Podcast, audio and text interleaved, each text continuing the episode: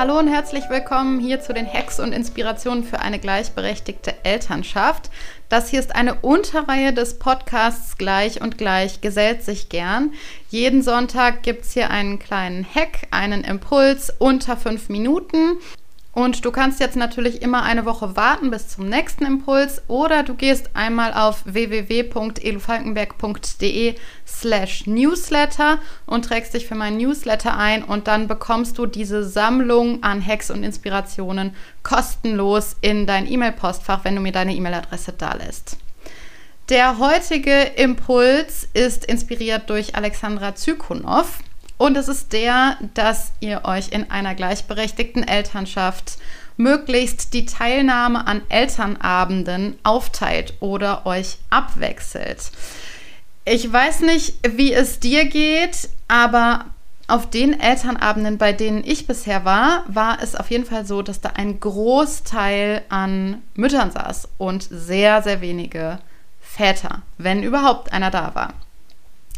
Das Problem an dieser ganzen Sache ist, dass diese Elternabende in der Regel einen Rattenschwanz an Sorgearbeitsaufgaben nach sich ziehen. Also ich denke jetzt alleine mal an die Kommunikation über Eltern-WhatsApp-Gruppen. Dann kommen da manchmal Fragen. Hast du nicht Lust, dich für den Elternrat aufstellen zu lassen? Wer könnte uns denn hier am Samstag mal helfen beim Kuchen verkaufen? Wer könnte Kuchen dafür backen? Wer könnte ein Rezept zur Verfügung stellen? Wer denkt daran, dass die Vorschulgruppe ein Abschiedsgeschenk für den Kindergarten organisiert und so weiter? Also das zieht sehr, sehr oft einen Rattenschwanz an Sorgearbeitsaufgaben nach sich.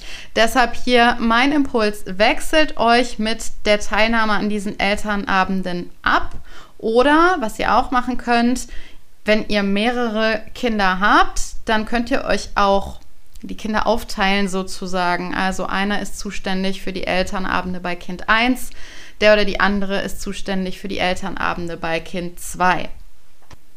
Oft kommt bei diesem Thema der Aspekt oder das Gegenargument, ja, aber ich bin total froh, wenn ich auch mal rauskomme und wenn ich mal einen Abend nicht die Einschlafbegleitung machen muss oder nicht die Abendroutine oder so.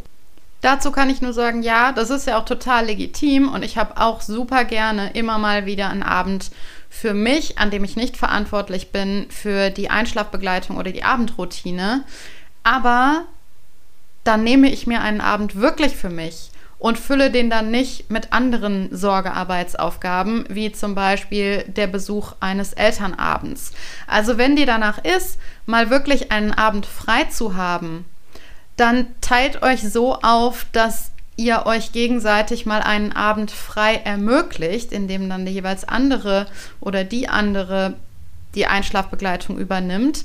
Nur fülle diesen Abend dann nicht mit anderen Sorgearbeitsaufgaben, sondern nimm dir wirklich die Zeit für dich und mach was, was wirklich nur dir gut tut. Also lies ein Buch, triff dich mit einer Freundin, ähm, geh ins Kino, wenn das Kino offen hat, mach was, was dir gut tut und mach nicht irgendwas, wo du dich nachher dann noch mehr kümmern musst.